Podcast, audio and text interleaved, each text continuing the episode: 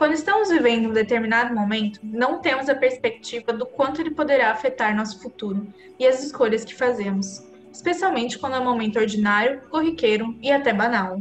Será que paramos para pensar o quão importante é a influência de outras pessoas nas nossas decisões? Conseguimos identificar quem são as pessoas que nos incentivam, até nos atos mais pequenos? olhar para trás, na terça, que é a minha mãe no caso, entendeu como a sua relação com seu tio Ângelo poderosa para definir seu futuro, como mulher, profissional e mãe. Hoje, ela nos conta sobre os verões na praia e o compartilhamento do gosto da leitura. Engraçado, né? A minha história de afeto, ela, ela foi movimentada na minha cabeça, né? No, quando a Giovana convidou para participar do projeto, é, da seguinte forma, porque eu encontrei com um primo meu que fazia muitos anos que eu não conversava, que é o filho do meu tio Ângelo, né? Que é o personagem aí principal da história, né? Ele chama Afonso, né? É, encontrei com ele, na verdade, virtualmente, no meio da pandemia, a gente falou e ele me mostrou umas coisas dele que eram muito bonitas, e ele falou assim: Ah, eu queria que você avaliasse, porque agora você é até doutora, né? Você tem doutorado, mas pra gente que sabe o valor das pessoas, do ser humano, isso é só né, uma bobagem. E aí ele comentou isso, e, e eu na hora respondi assim para ele: Então, mas você sabe, né, Afonso, que é, eu, eu acho que parte do que eu sou hoje é, é, veio por conta do tio Ângelo, que é o pai dele. E é assim que essa história ficou viva na minha cabeça, porque é uma história afetiva, que tem a ver com afeto, mas ela é de infância e de adolescência, entendeu? Então a minha, a, a minha cabeça movimentou ela agora por conta desse evento aí, desse encontro, né? E, e aí, é, o, meu tio Ângelo, né? Deixa eu contar um pouco dele. Então, eu, eu era criança, como acho que muitas crianças, né? Eu adorava ir pra praia. Adorava mesmo. E a casa na praia era terrível, assim, do ponto de vista da, da casa mesmo, da logística, né? Era uma edícula no fundo, assim, é, de um terreno. Então, era pequeno, era abafado, era lotado de barata, aquelas baratas grandes, voadoras e tudo mais, né? E o lugar era muito abafado, tinha um cheiro ruim. Nossa, mas eu adorava. Para mim, não tinha tempo ruim, porque eu gostava muito da praia. Mas, além disso, tinha a figura do meu tio, o meu tio Ângelo, é, na minha família, ele era realmente um diferencial, porque a minha família é uma família de pessoas assim humildes, assim, tudo da construção civil, né? Vamos dizer assim, meus tios pedreiros, meu pai encanador, todo mundo trabalha muito, não tem tempo para ficar fazendo carinho em filho. Não sei explicar, mas enfim, não vou detalhar né, o porquê disso, mas eles são muito assim objetivos, né? Filho é tipo uma coisa que está ali mesmo.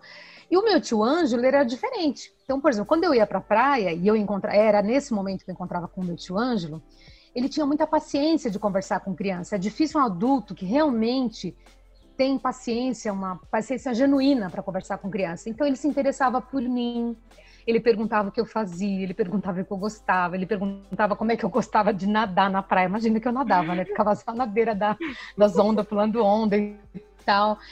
E então aquilo tudo era uma delícia, sabe?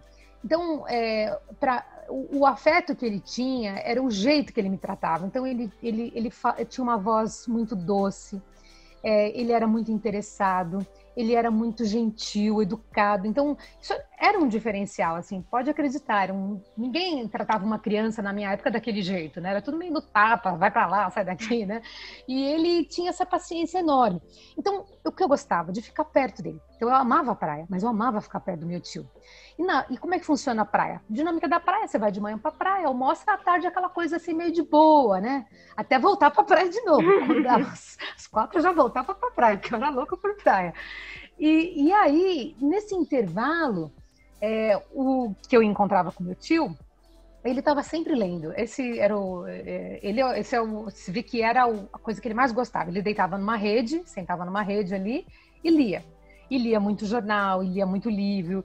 E eu colava no meu tio, né? E eu pensava assim, por que eu colava nele? Porque eu queria bater um papinho com ele, saber ele perguntar de mim, ele falar daquele jeitinho manso dele, é na Tércia. Mas conta, lá na escola tá fazendo isso? Isso você já aprendeu? É, mas como é que é lá com seus amigos? Você brinca do quê? Mas você tomou esse tombo? Tô vendo teu joelho machucado. E aquela conversinha mole. Aí acho que chegou uma época que meu tio falou assim: Puxa, a Ana Tércia não larga do meu pé, né? Eu gosto da menina, eu, eu gostava dele, ele gostava de mim, mas acho que ele queria ler, simplesmente ler. Te comprou um livro. Aí ele começou a me dar uma parte do jornal dele. Então eu sempre lembro disso, né? Quando tinha, ele me dava aquela uma partezinha do jornal, que era uma partezinha para criança, e às vezes não tinha, ele dava outra qualquer, sei lá, de, de coisa de casa, sabe? De, de, de, às vezes os jornais, né? Eles tinham essas partes separadas, assim. E ele sempre é, me dava isso, ou me mostrava alguma outra coisa, né? Um, um folheto, alguma coisa assim. Ó, vê esse aqui, vê o que, que, você acha, vê se você gosta, né? Vê se você consegue fazer essa palavra cruzada, vê se você consegue ler essa, essa historinha que está aqui, né? Enfim, e isso tudo se misturou, então, ou seja, esse jeito carinhoso do meu tio é de, de me tratar. E o jeito que ele tinha apreço pelo conhecimento através dos livros, dos jornais, aquilo tudo se emoldurou sem eu perceber. Eu nunca percebi isso, eu fui perceber isso depois, porque é, foi a única pessoa na minha vida inteira, porque os meus amigos de infância não liam, ah, não, no bairro que eu morava, ninguém gostava, eu não tive um amigo. E, né, isso é verdade, eu sei que para vocês isso não faz nenhum sentido, mas eu não tive nenhum amigo que lesse um livro inteiro. Entendeu? não tinha isso, assim. Ninguém gostava de ler, ler não tinha nada a ver, o pessoal brincava na rua, eram outras coisas, né?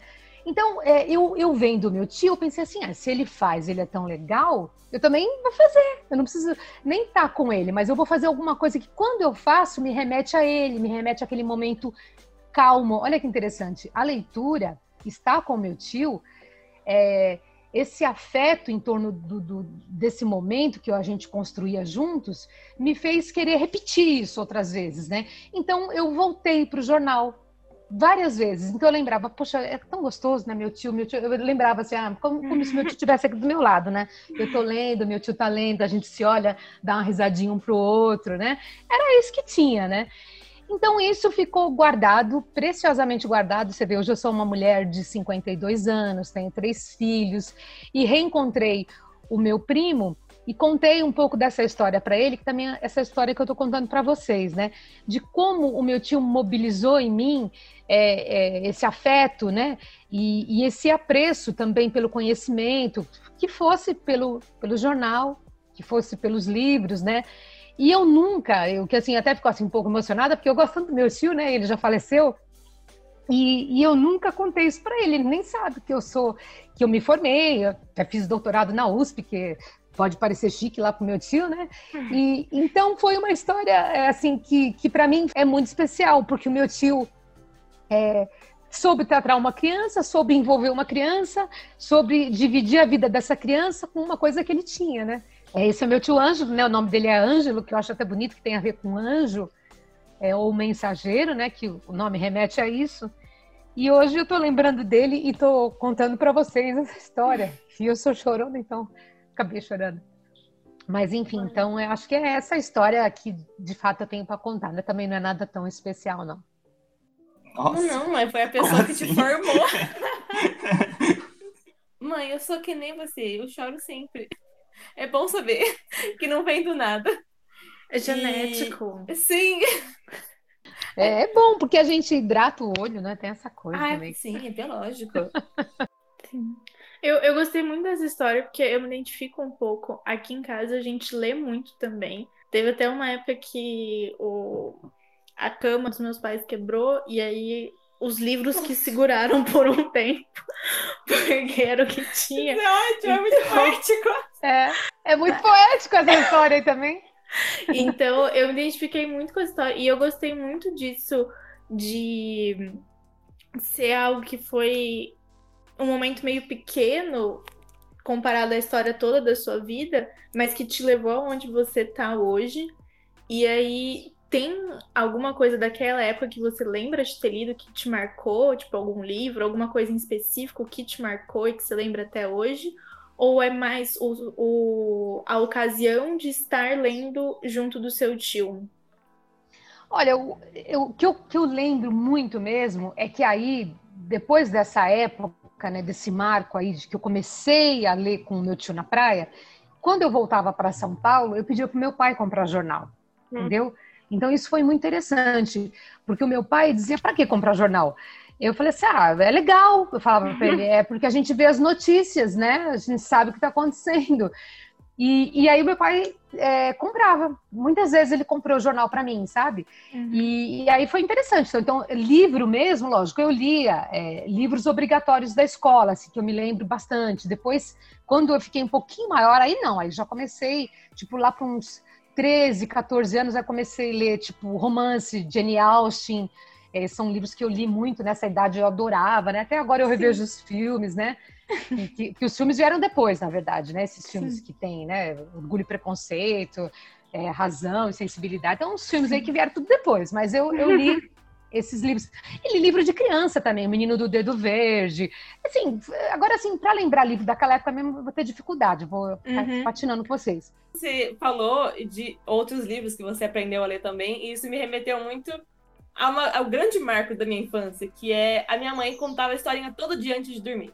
Então, todo dia a gente pedia pra historinha, e aí, ou ela inventava uma história, ou ela contava a história de filme, ou ela lia uns livros. Mas normalmente era inventada, eu acho, ou vinha de filme.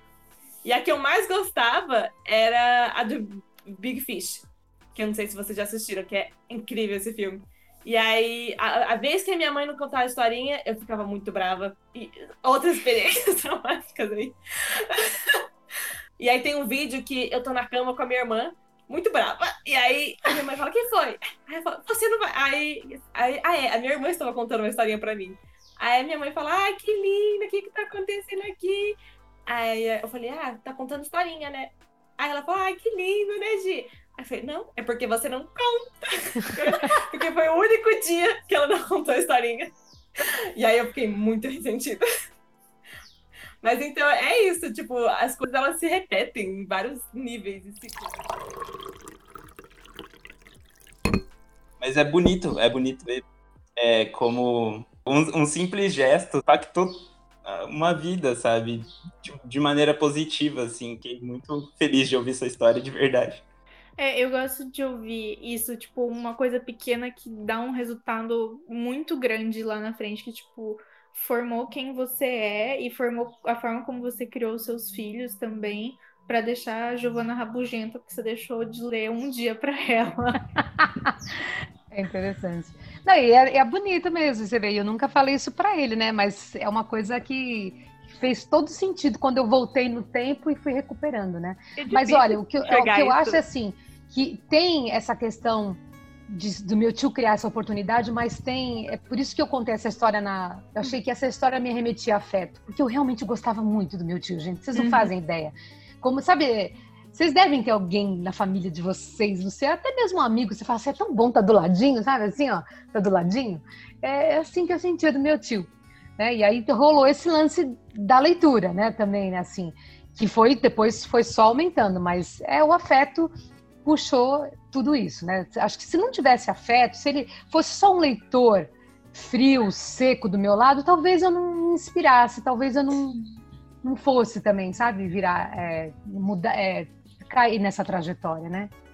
Foi uma pessoa que deu a oportunidade para você, como gente, não só como uma criança, né? Que é uma coisa que eu tenho dificuldade de fazer com criança.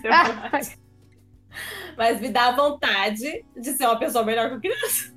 Que vai que um dia eu sou o tio Ângelo delas. É, exatamente. E às vezes você nem pensa, né, que tá sendo. É, mano, foi uma exatamente. coisa super despretensiosa. O aroma que você sentiu com os ouvidos hoje da Ana Tércia. É doutora em Sociologia, pesquisadora, mãe de três filhos, adora caminhar, gosta muito, muito mesmo, de aprender coisas novas. Esse programa compõe o projeto Aromas de Afeto, desenvolvido para a conclusão da disciplina CS45, Projeto de Áudio 2, orientado pelo professor Dr. André Ozon, do curso Graduação em Comunicação Social com habilitação em Geologia da Unicamp. Produzido e dirigido por Beatriz Romanello, Bruno Denardo e Giovanna Sanches. Editado por Bruno Denardo. Identidade visual e redes sociais por Beatriz Romanello e Giovanna Sanches.